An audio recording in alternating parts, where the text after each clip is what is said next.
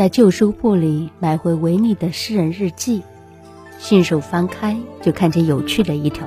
他说，在法语里，“喜乐”一个名词是“好”和“终点”两个字拼成的，可见好事多磨，只是个把钟头的玩意儿。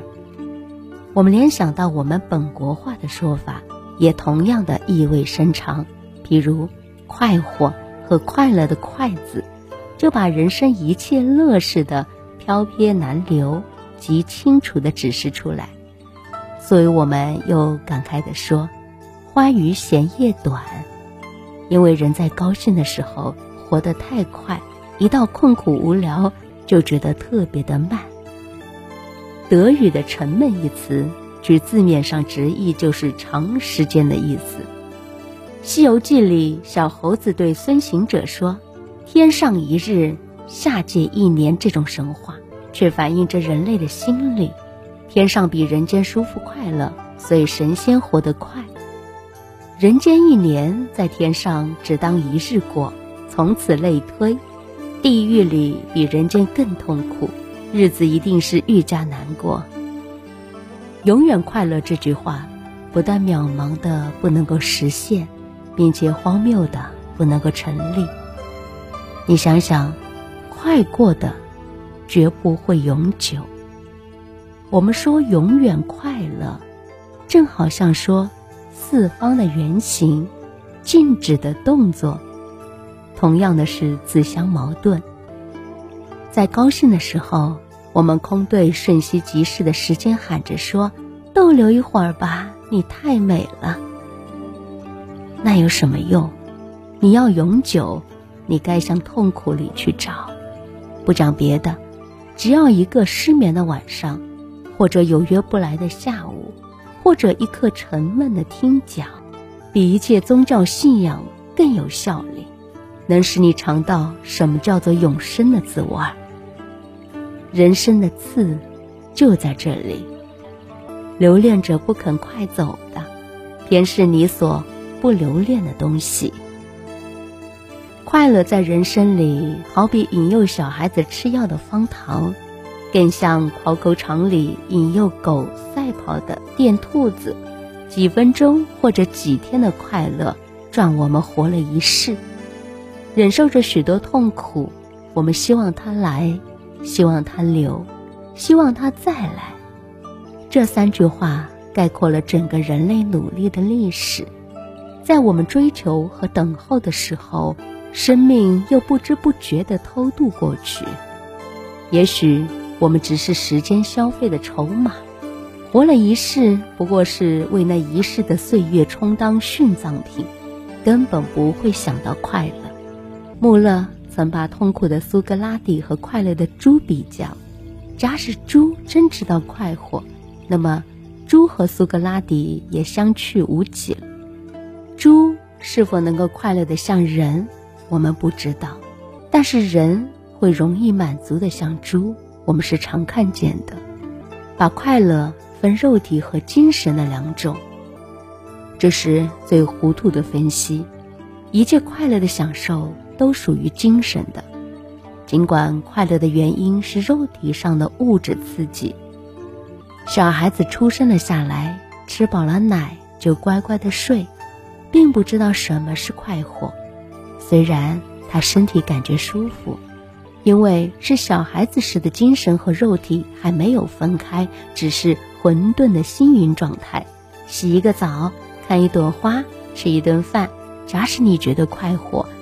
并非全因为澡洗的干净，花开的好，或者菜合你的口味，主要因为你心上没有挂碍，轻松的灵魂可以专注肉体的感觉，来欣赏，来审定。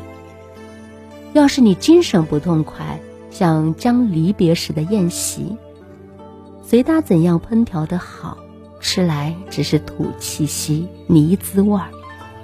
那时刻的灵魂，仿佛害病的眼怕见阳光，撕去皮的伤口怕接触空气。虽然空气和阳光都是好东西，快乐时的你一定是心无愧疚。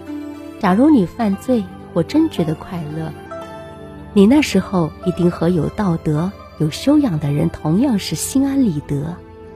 发现了快乐由精神来决定，人类文化又进一步发现这个道理和发现是非善恶取决于公理而不取决于暴力是一样重要。公理发现以后，从此世界上没有可被武力完全屈服的人。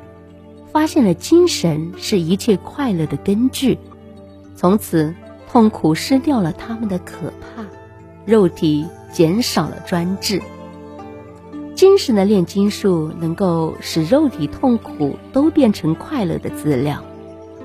于是烧了房子，有庆贺的人；一箪食，一瓢饮，有不改其乐的人；千灾百毒，有谈笑自若的人。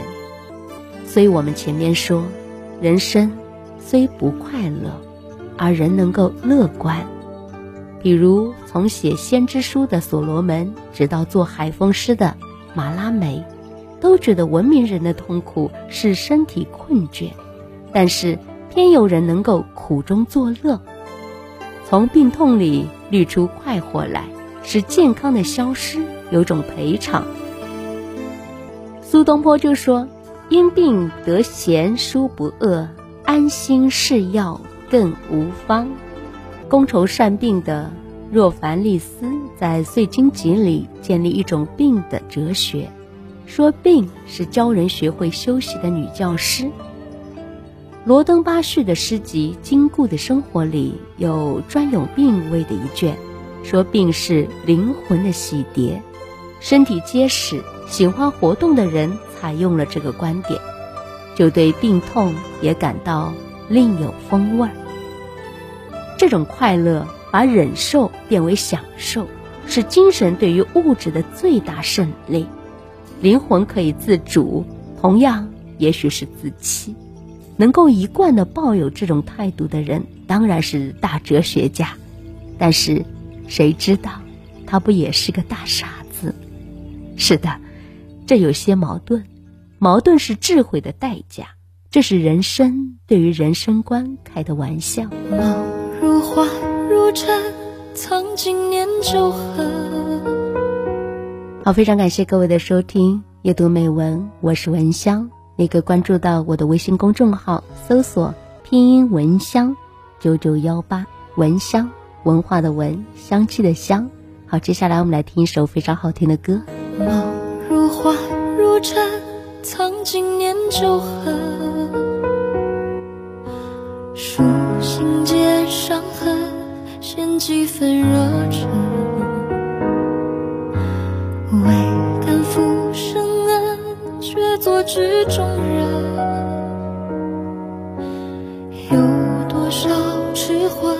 困住一生？